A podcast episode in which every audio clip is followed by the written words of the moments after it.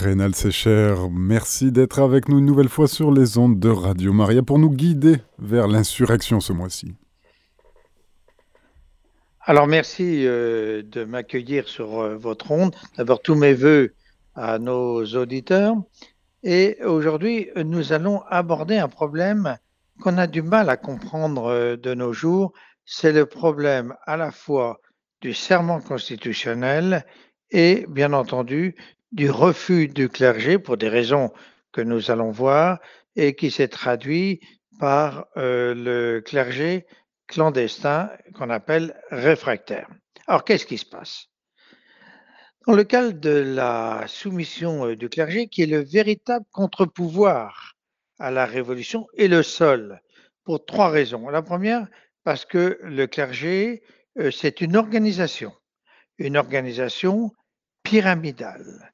Deuxièmement, c'est aussi une addition euh, de membres, d'hommes et de femmes dispersés sous forme de maillage sur l'ensemble du territoire euh, de euh, la France. Ce qui est vrai pour la France, c'est aussi vrai pour l'Europe et pour le reste du monde. Mais ça, c'est un autre problème encore.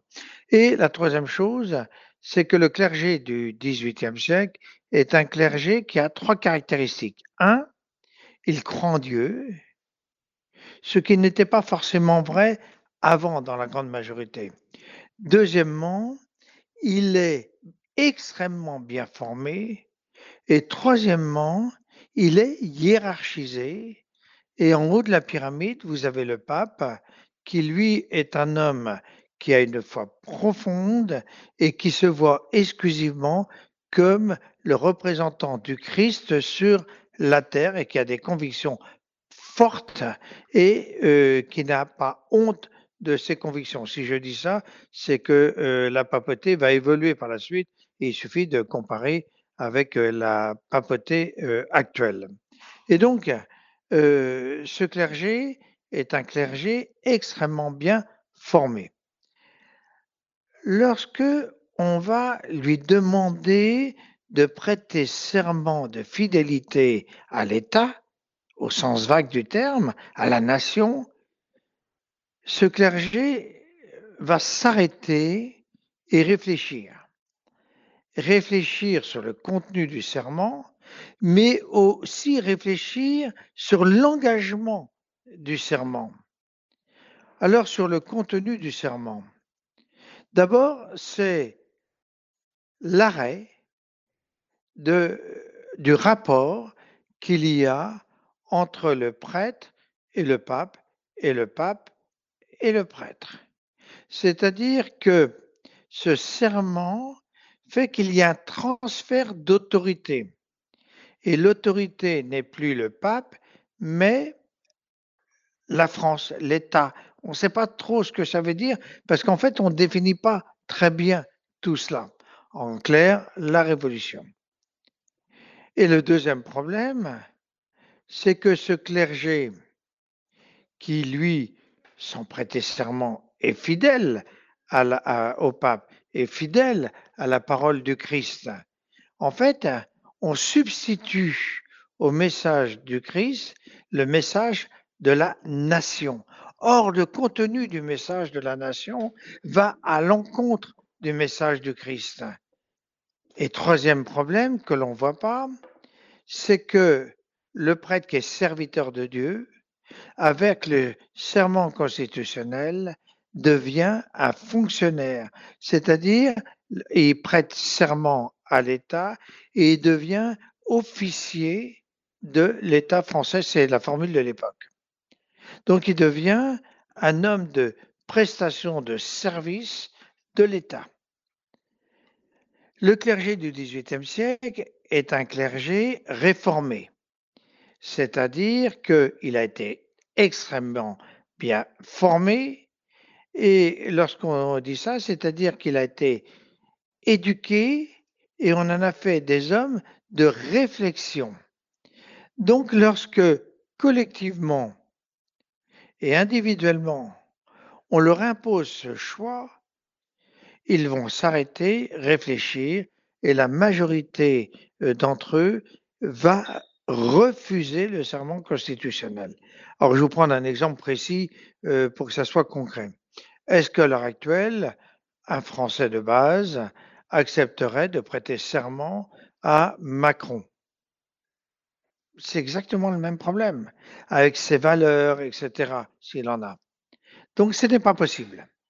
Donc, les gens disent non, d'autant plus que l'Église, sans forcément, et ça c'est important, dire aux prêtres qu'il faut s'arrêter et réfléchir, l'Église ne réagit pas. Il va falloir attendre plusieurs mois pour que le pape Pie VI dise qu'il fallait absolument refuser ce serment constitutionnel. Ce silence de l'Église va avoir une double incidence. Un, au niveau du chef de l'État, c'est-à-dire du roi, parce que le roi est profondément catholique et sa référence euh, au roi, c'est le pape. Et comme le pape se tait, il ne sait pas que faire. Et deuxièmement, toute la hiérarchie religieuse est aussi en attente de la réaction du pape. Alors pourquoi le pape ne réagit pas? Le pape ne réagit pas pour plusieurs raisons. La première, c'est qu'il ne comprend pas exactement ce qui se passe. Lui, l'héritier d'une église euh, multicentenaire, qui a tout de même 1800 euh, euh, ans d'âge, et ce genre de problème ne s'est jamais posé à elle. Comme ce genre de problème ne s'est jamais posé à elle, surtout de la part de la fille aînée de l'Église, il ne comprend pas trop ce qui se passe. Et deuxièmement, c'est que il réfléchit et il sait que sa réponse sera très lourde de conséquences. Conséquences vis-à-vis du rapport avec la papauté. Conséquences aussi, parce qu'il ne faut pas oublier que le pape, euh, c'est tout de même le souverain des souverains. Conséquences au niveau des souverains européen et conséquences, bien entendu, au sein de la fille aînée de l'Église.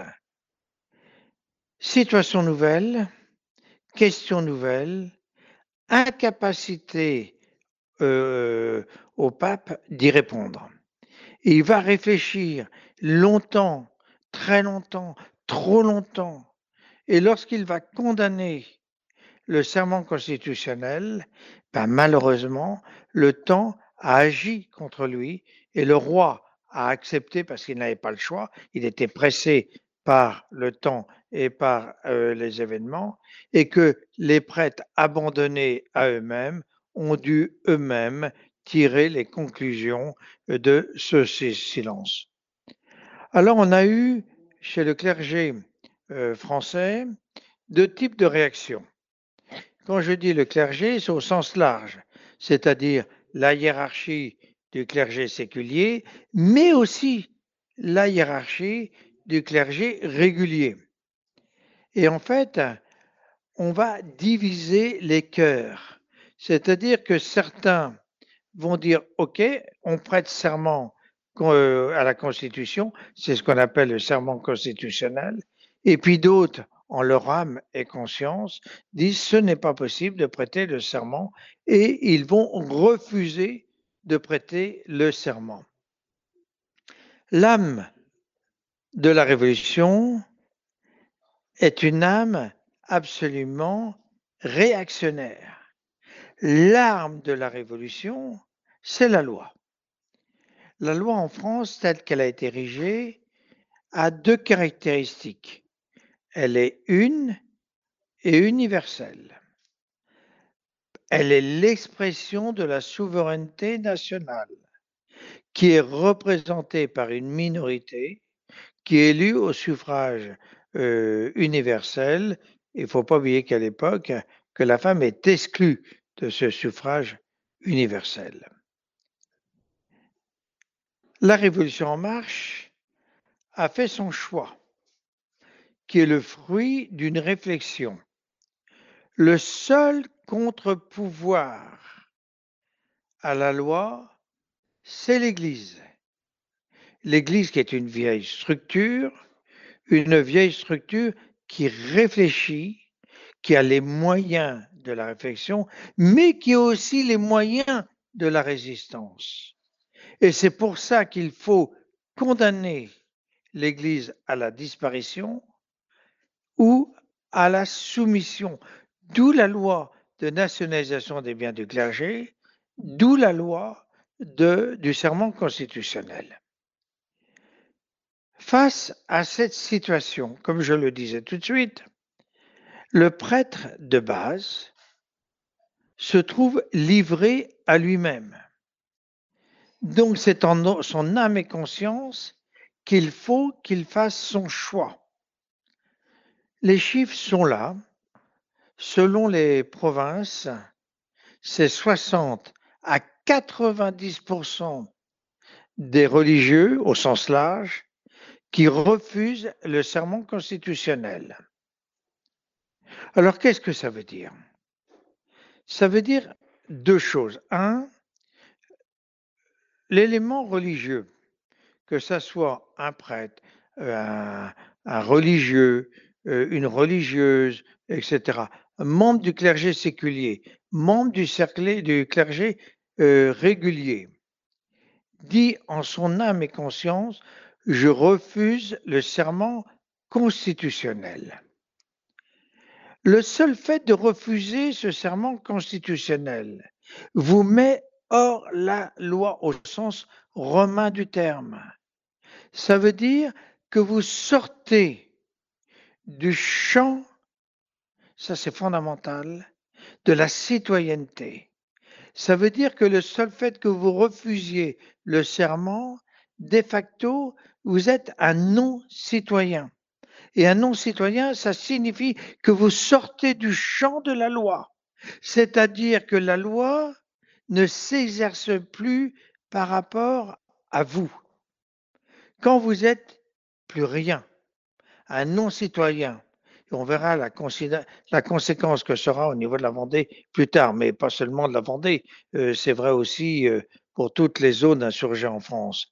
Vous n'êtes plus rien. Vous êtes un non-citoyen. Vous perdez votre personnalité morale. Vous n'avez le droit à rien, y compris le droit à la défense devant un tribunal, parce que vous n'êtes plus rien et on va vous animaliser. Donc, dès 1790, novembre, le prêtre réfractaire est de facto un non-citoyen quelqu'un qui est sorti du champ de la loi. Comme c'est un non-citoyen, il doit être soit régénéré, soit éliminé. Et effectivement, l'Assemblée nationale et les hommes politiques se sont dit qu'il fallait essayer de régénérer le clergé qui avait refusé le serment constitutionnel. Et pour ce faire, on va retenir une mesure qui est l'emprisonnement, c'est-à-dire qu'on arrache le prêtre à sa communauté, on l'enferme et on va essayer de le régénérer, c'est-à-dire qu'il prête le serment. Dans un deuxième temps, on va considérer que tout prêtre qui a refusé d'être régénéré ou qui a refusé le serment constitutionnel devait être éliminé au nom de l'intérêt supérieur de la nation. Pour ce faire, on va retenir trois moyens. Premier moyen, on va le soustraire de la communauté nationale régional, provincial ou local. C'est-à-dire qu'on le prend et on l'emprisonne. Deuxième moyen, on le prend, on l'emprisonne et on le déporte. Et on va le déporter dans les pays euh, circonvoisins, principalement le Saint-Empire germanique, l'Espagne, le Portugal, les îles anglo-saxonnes, l'Angleterre et bien entendu l'Irlande. Et troisième moyen, si celui-ci refuse l'emprisonnement, si celui-ci refuse euh, le transfert, c'est l'élimination physique. On commence à massacrer individuellement, puis après massivement euh, les prêtres. Le symbole de l'élimination massive, euh, c'est le 17 novembre 1793 à Nantes euh, avec Carrier qui va noyer plusieurs dizaines de prêtres au milieu de la Loire. C'est l'élimination de masse. Le prêtre va se retrouver donc isolé. Isolé, ça veut dire qu'il va falloir qu'il fasse son choix personnel, parce que la hiérarchie n'est plus là, parce que le pape ne s'exprime pas, et que pire, le roi a accepté la, la, nationalisation et le serment constitutionnel. Donc, le curé, le religieux, se trouve livré à lui-même. Comme, bien entendu, il ne veut pas être arrêté, déporté ou éliminé, il va essayer de trouver des solutions pour survivre. Deux solutions vont être retenues par ces prêtres. La première solution, et le cas le plus célèbre est le curé euh, de, des Lucs sur Boulogne, c'est-à-dire qu'il décide de rester au sein de sa paroisse en faisant confiance à ses paroissiens. Il est curé titulaire de la paroisse, il réunit ses paroissiens en disant, c'est un Normand euh, en l'occurrence, en disant, voilà, je n'ai qu'un seul choix, celui de refuser le serment et de rester parmi vous. Je vous demande de me protéger. Et là, on va assister à un phénomène incroyable. C'est l'ensemble de la communauté des Lucs sur Boulogne, c'est-à-dire du Grand Luc et du Petit Luc, qui vont protéger leurs prêtres. Un, le curé des Lucs sur Boulogne, et le deuxième prêtre, le curé du Petit Luc, euh, l'abbé Voineau. Autour d'eux, et c'est très bien exprimé dans les vitraux de l'église des Lucs, va se mettre en place un système de résistance de masse, c'est-à-dire c'est l'ensemble de la communauté villageoise qui va prendre les moyens adéquats de protéger le prêtre au sens large, c'est-à-dire de le protéger des bleus, mais aussi de le nourrir, de l'entretenir, de faire en sorte qu'il puisse euh, continuer à œuvrer, à délivrer euh, les serments, à lui donner les moyens euh, de faire sa messe dans des lieux protégés, etc. Première solution. Deuxième solution, le prêtre est l'exemple type, c'est l'abbé, le, recteur, puisque nous sommes en Bretagne, Pierre-Marie Robin, qui est natif de la chapelle Basse-Mère. Conformément au droit canon, il est nommé dans une paroisse avec laquelle il n'a absolument aucun rapport. Donc il va être nommé, lui, au pèlerin, c'est-à-dire au sud-ouest euh, de euh, la rive gauche de la Loire, et le pèlerin est très célèbre parce que c'est la paroisse natale de Fouché, qu'il a connue d'ailleurs. Et donc ce prêtre refuse le serment constitutionnel, le maire qui est nommé par le pouvoir central va le dénoncer au directoire du euh, département et la population va essayer de le protéger. Or, son problème est le suivant. C'est comme il est près de Nantes, comme une partie de sa population est hostile. Il va très rapidement comprendre, dès novembre 1790, qu'il ne peut pas rester dans la paroisse où il a été affecté. Donc il essaye de trouver une solution pour survivre, continuer sa mission.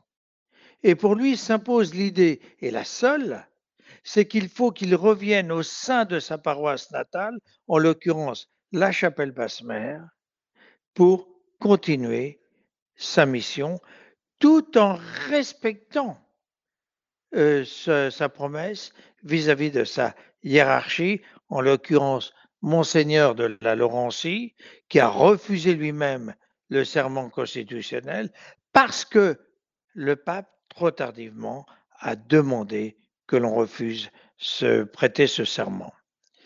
Donc, et on a tout euh, sur lui, parce qu'il a écrit, il va quitter le pèlerin et aller se réfugier au sein de sa famille, un tout petit village, Beauchêne, pour y chercher, comme il écrit lui-même, la paix et la sécurité. Localement, il se passe la même chose qui se passe partout. C'est-à-dire que l'Église incarnée à la chapelle basse-mère est numériquement importante. Parce qu'au-delà du recteur, au-delà des vicaires, il y a une dizaine de prêtres qui s'occupent des légats et des fondations. Tous, sans aucune exception, ont refusé le serment.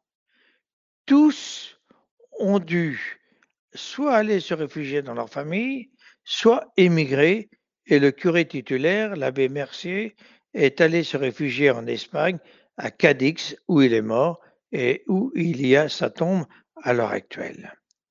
Si bien que, localement, le seul représentant de l'Église, c'est le curé réfractaire, qui est un moine euh, qui euh, bénédictin, qui s'appelle Capron. Cet homme est foncièrement révolutionnaire. Et je vais utiliser le mot voquiste. C'est-à-dire que lorsqu'il arrive au sein de cette paroisse où il a été élu, la première chose qu'il va faire, c'est de détruire systématiquement le patrimoine religieux de la paroisse et brûler tous les papiers de la paroisse.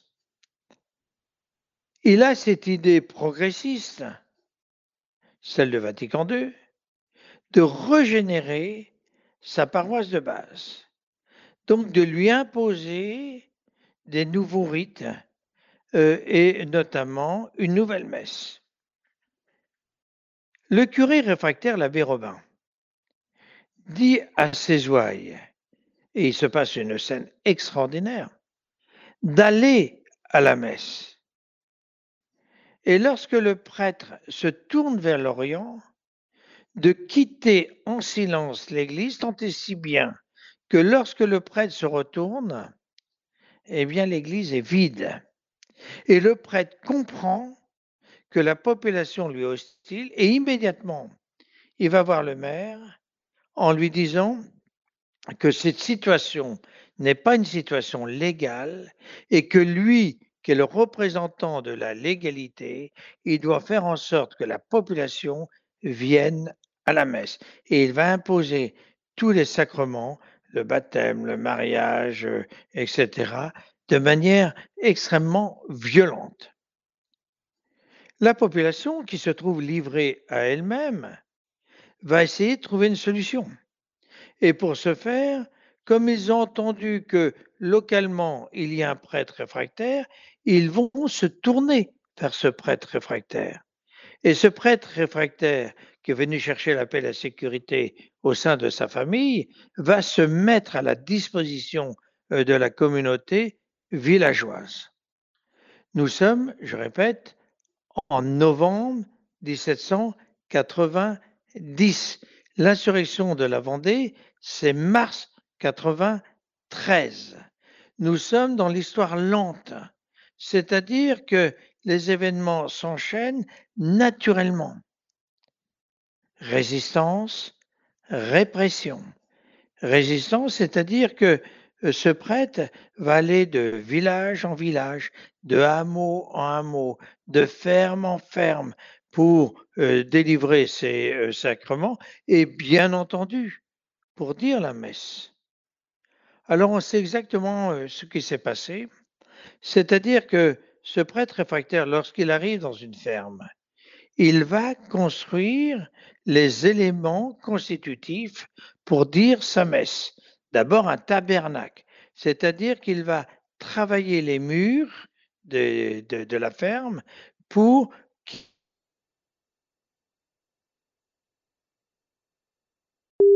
faire un hôtel, un hôtel soit euh, qui va durer dans le temps, soit qu'on enlève euh, au fur et à mesure des événements. Et on a des exemples comme ça dans son propre euh, village euh, d'un tabernacle qu'il a, qu'il a creusé dans les murs et l'hôtel qui était composé de trois barriques sur lesquelles il mettait une planche. Et bien entendu, lorsque les bleus arrivaient, on retirait la planche, on euh, superposait les barriques et les barriques cachaient le tabernacle. Deuxième solution qu'il a retenue, c'est qu'il avait un, un, hôtel euh, qui euh, se présentait sous la forme d'une commode Louis XV. Et cette commode, euh, j'utilise le mot local, il la trimballait de ferme en ferme, soit à dos d'homme, soit dans le, comment dire, sur une structure roulante. Alors pourquoi je dis structure? Parce que soit il utilise des charrettes, soit il utilise des portes-portoirs. Et il allait comme ça de ferme en ferme. Et euh, cette commode, euh, je l'ai euh, retrouvée. Et ça lui permet de faire comme ça ses messes clandestines.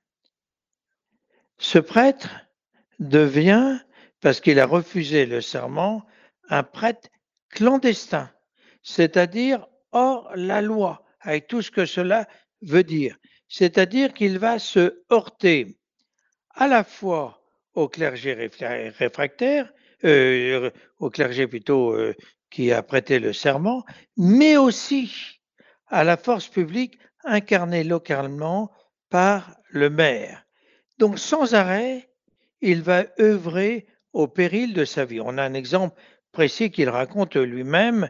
Un jour, il est en train de dire une messe au sein de la notaire locale. Euh, c'est euh, là où euh, il y a le notaire. Et puis le valet du notaire euh, prévient que la soldatesque, je reprends les mots de l'époque, est en train d'arriver.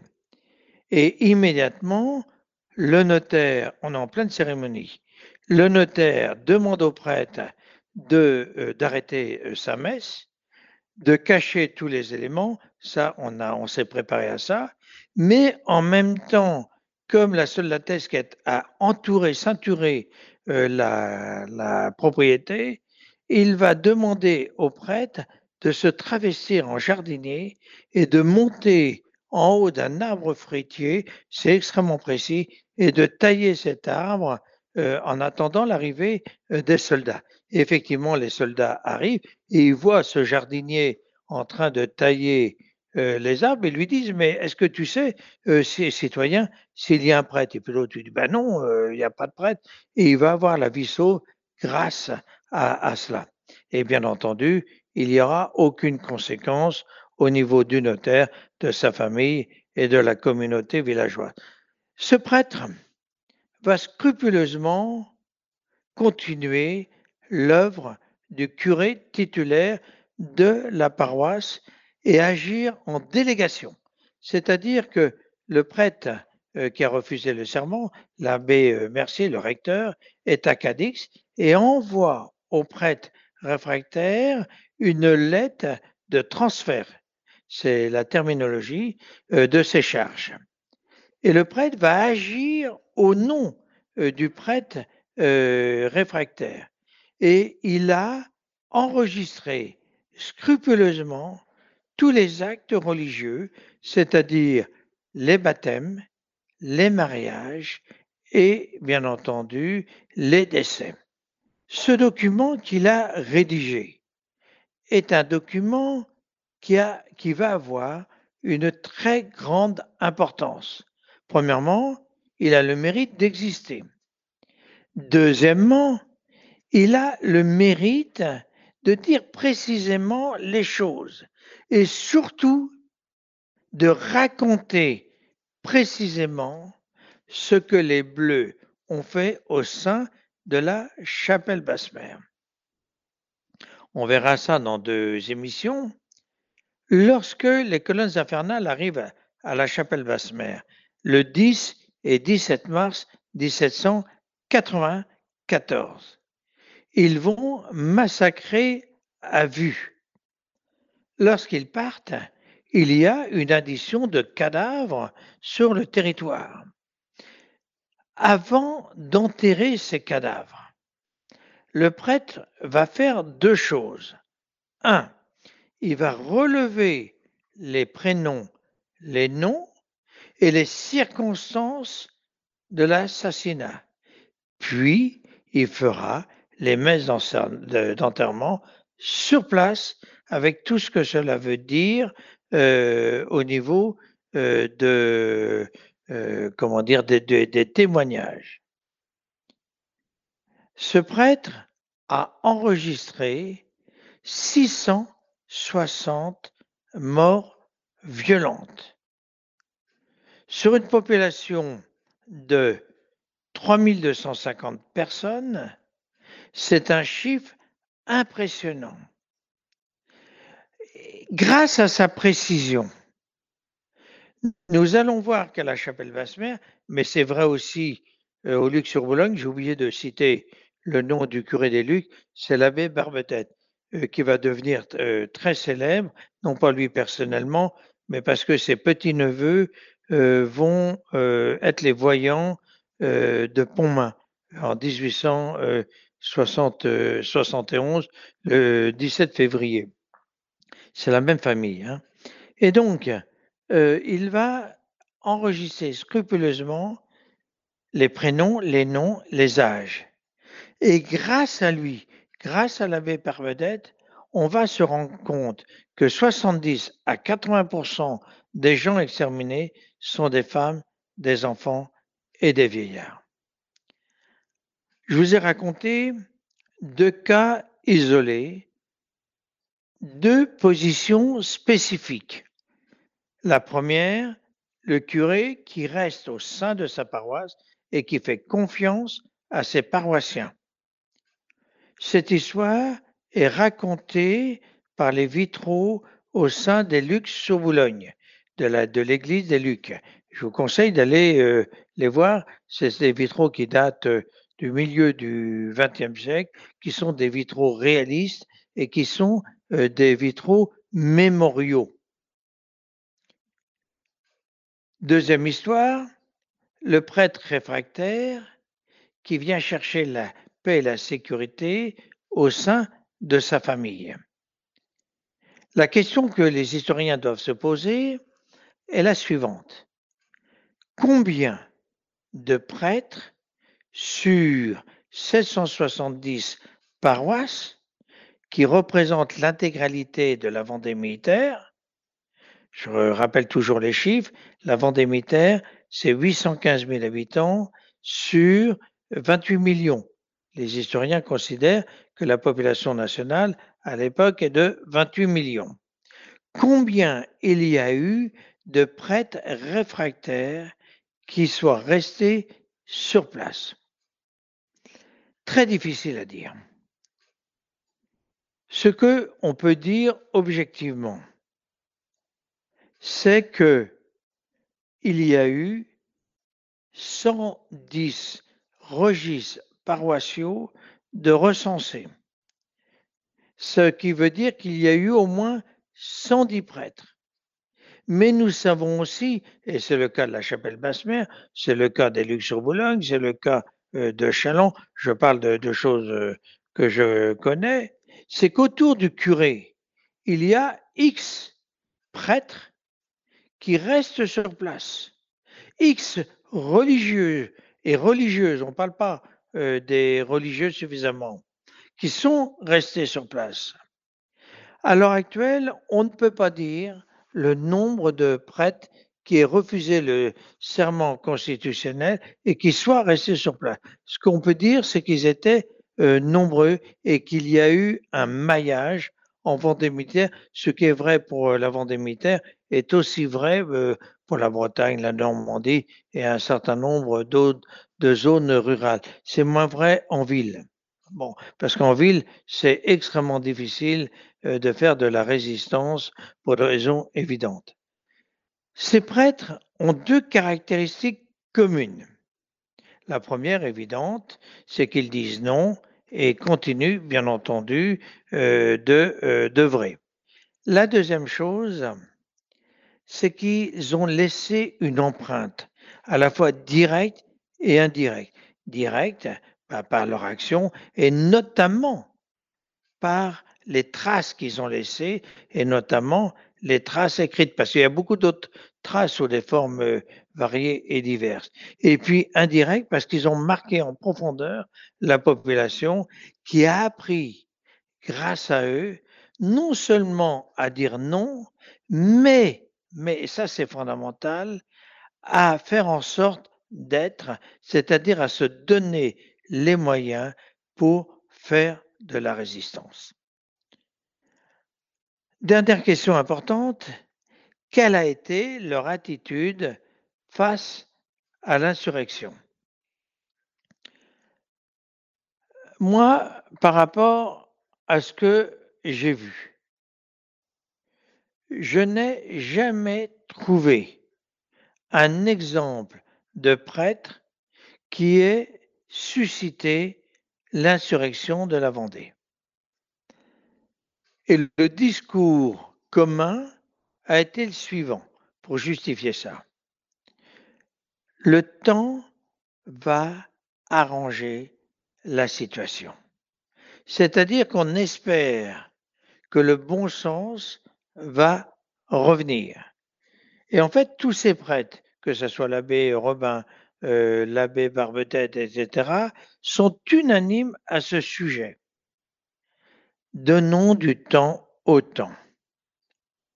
La deuxième chose qui a été partagée et qui s'est vérifiée tout le long euh, de la guerre civile, aucun prêtre, aucun religieux, quel qu'il soit, n'a demandé aux Vendéens d'être ce que les républicains voulaient qu'ils soient, c'est-à-dire des barbares c'est-à-dire, par exemple, de tuer les prisonniers, etc. Bien au contraire. Tous les témoignages que j'ai sont unanimes.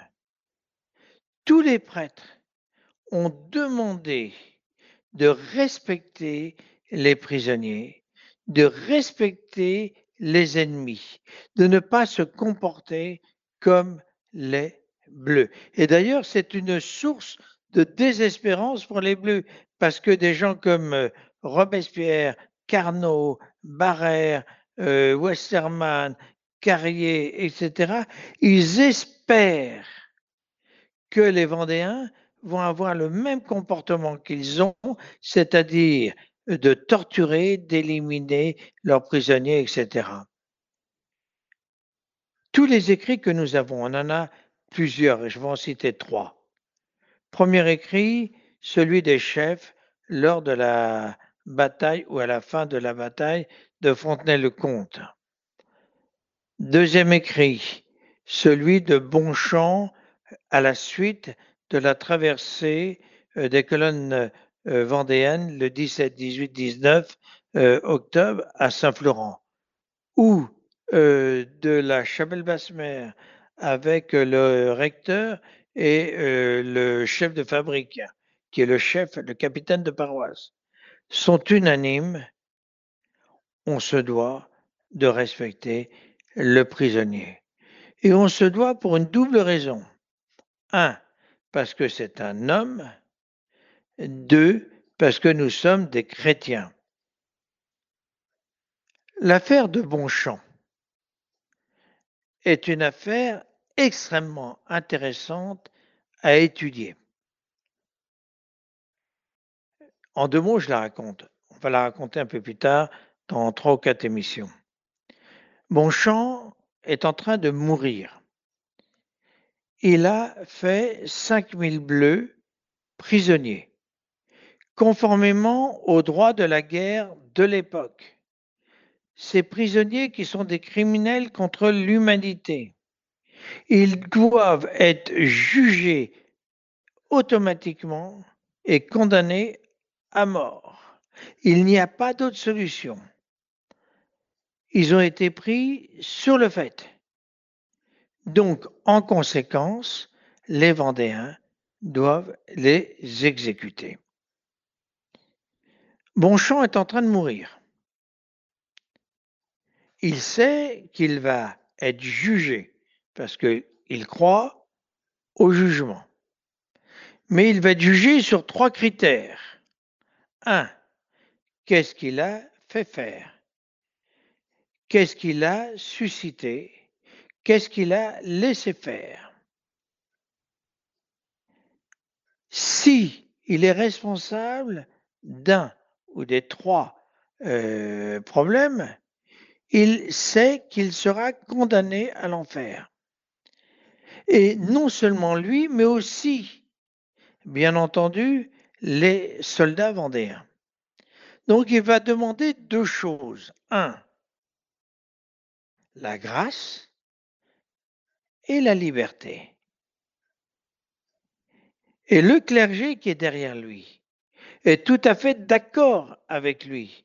On n'a absolument aucun prêtre ou religieux qui ait incité au massacre des prisonniers ou à la violence sous toutes les formes qui peuvent exister à l'époque. Donc ce clergé, non seulement est un clergé respectueux de la parole donnée, mais aussi ça a été un élément de modération permanent, même si certains d'entre eux ont pris des risques réels et sérieux. J'ai l'exemple, par exemple, à, côté de Montaigu, de prêtres qui restent ambigus. Et euh, les paysans vont les voir en disant, mais qu'est-ce qu'on doit faire? On veut les tuer. Et eux, ils ne veulent pas qu'ils les tuent. Et les paysans vont même menacer les prêtres pour qu'ils leur donnent leur accord. Et les prêtres ont résisté et les bleus ont eu la vie. Ça veut dire qu'ils ont eu, ils ont pris des risques considérables pour imposer la loi du Christ. Alors, dans le cas de cette résistance, il faut souligner la réaction unanime du haut clergé, comme on appelle ça à l'époque, euh, qui euh, a été unanime en la matière, c'est-à-dire, un, on refuse le serment constitutionnel. Deuxièmement, on demande au clergé d'entrer en résistance, en clandestinité.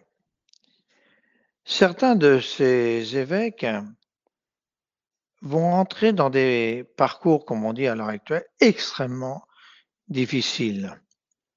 Je pense par exemple à l'évêque de Nantes, monseigneur de la Laurentie, qui va être obligé d'émigrer et qui mourra en Angleterre.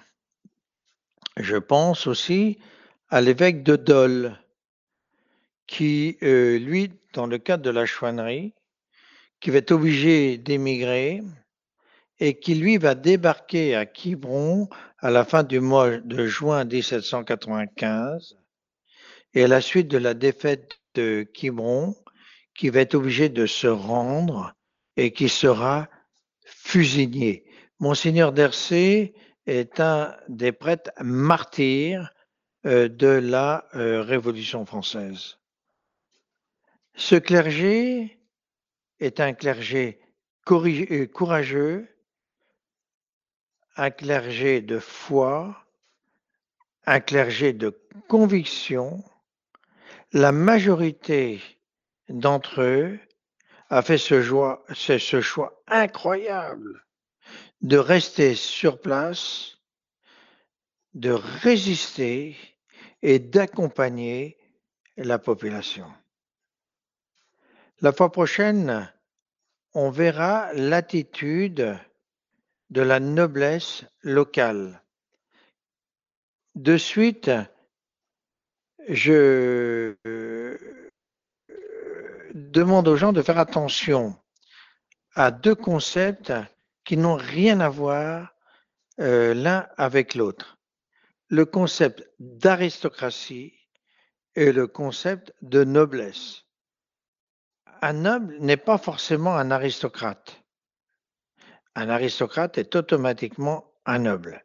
En fait, ce qui distingue l'aristocrate du noble, c'est que l'aristocrate est un noble qui, réside à la cour. En Vendée militaire, on n'a pas d'aristocrate, on n'a qu'un seul exemple, hein, les Rouen. Mais on n'a pas d'aristocrate. Donc la noblesse vendéenne, et c'est vrai aussi pour une grosse majorité euh, de la noblesse bretonne et normande, est une noblesse de terrain, de terroir, comme on disait à l'époque. Et donc c'est une noblesse extrêmement proche du peuple, et nous verrons la fois prochaine son comportement par rapport à la Révolution française, au début, au balbutiement. En Bretagne, ça commence au mois euh, de d'août 88. En, en, Vendée, ça commence à partir euh, du mois de novembre 90. Euh, ça va se développer, éclater au moment du, mois de mars 93. Nous allons voir la réaction euh, de la noblesse qui, contrairement à ce qu'a essayé de faire croire euh, l'université marxiste, n'a jamais voulu cette insurrection. Donc c'est ce que nous allons euh, voir la fois prochaine. Et nous attendons avec impatience Rénal Sécher, un exposé érudit comme toujours. Merci beaucoup d'être venu sur les ondes de Radio Maria. Chers auditeurs, c'était notre émission Les Martyrs de Vendée en compagnie de Rénal Sécher. Il y était question de la clandestinité à l'insurrection. Vous pouvez retrouver cette émission podcast sur notre site internet radiomaria.fr.